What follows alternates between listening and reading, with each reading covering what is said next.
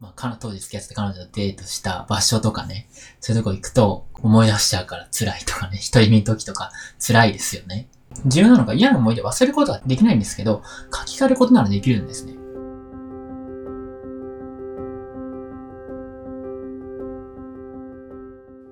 こんにちは、腰健こと腰光健太です。え、今日は嫌な思い出とかですね。例えば僕だったら、まあ、当時付き合ってた彼女とデートした場所とかね、そういうとこ行くと思い出しちゃうから辛いとかね、一人身の時とか辛いですよね。まあ、こんな感じで、まあ、嫌な思い出とかあったら思い出しちゃうみたいなやつですね。まあ、今日はですね、まあ、そういうすごい嫌な思い出があっても忘れられないみたいなやつですね。これについて僕がどうやって解消してるのかですね。それについてお話ししていこうと思います。じゃあこういう時、えー、どうすればいいのかっていうことですね。で、これは、えっ、ー、と、僕、例えばですよ。まず一番やってるのが、一番やってるというか、えっ、と、僕が効果あったやつですね。例えば、さっきのデートに行った場所で、そう思い出すの、なんかもう、振られて悲しいから、そういう、そういうとこ行くと嫌だみたいなとこですね。デートしたところ思い出してて辛いみたいなやつっていうのは、まあ、その場所を、まあ、簡単に言うと別の女性と誰かお願いしてね、一緒にこう、一緒に行って遊んでもらえませんかみたいなこと言ったりとかするのは一個の、結構僕有効な手なんじゃないかなと思ってます。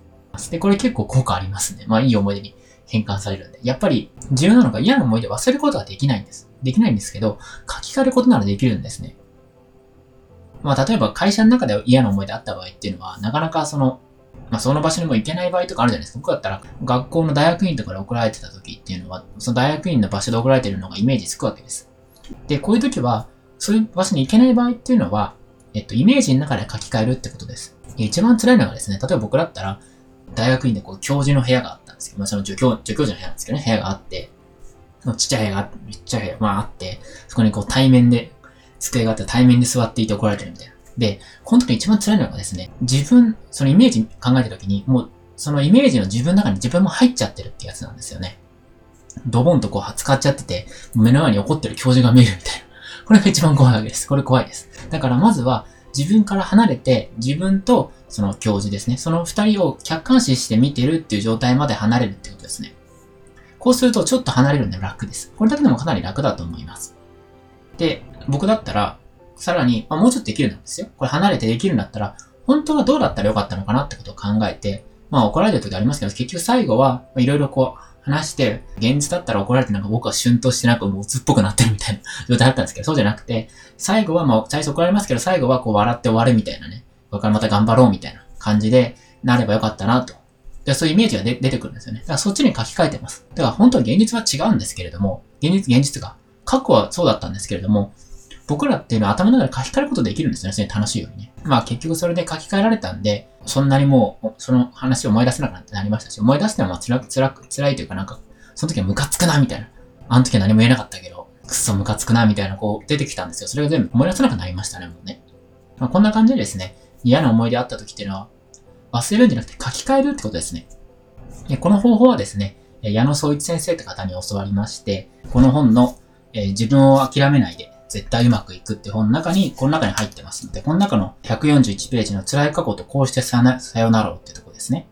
まあ、Amazon で売ってると思いますので、この本すごいノウハウっていうかそういう方法が、他にもいろんな方法が具体的に書かれてますので、これは、えっ、と、結構いろんなところでお勧めしてますので、ぜひこれ買ってみて読んでみてください。えで最も重要だと思うのが、そういう嫌な思い出とか記憶ができ、できちゃうような場所に、こう、やっぱいないことだと思うんですよね。僕自身もやっぱり書き換えしますけれども、毎日毎日頻繁にですよ。毎日怒鳴られてたりとかね。そん。なとこでやったらやっぱり僕もきつかったと思うん。ですよ。だから今でも多分その書き換えって言われても限界があるん。ですよ。書き換えだって何個ポンポンポンポン出てきたら寝れないとかあったん。ですよ。だからまずその環境から離れて自分に合う場所を探していくことですね。これが結局はメンタルを楽にする一番の早い方法なん。じゃないかなと思ってます。やっぱり根本的には、ちょっとずつまあこういうふうに解消していって、別の場所に移っていく。そういう場所にあなたがいるんだとしたら別の場所に移っていくってことを考えていくことがいいんじゃないかなっていうふうに僕は思っています。ということで今日はですね、まあ、嫌な記憶は忘れられないってさ、あの、忘れることはできないんですけれども、書き換えることならできます。なので、そのどうやって書き換えるかですね、っていうことについて今日お話をしました。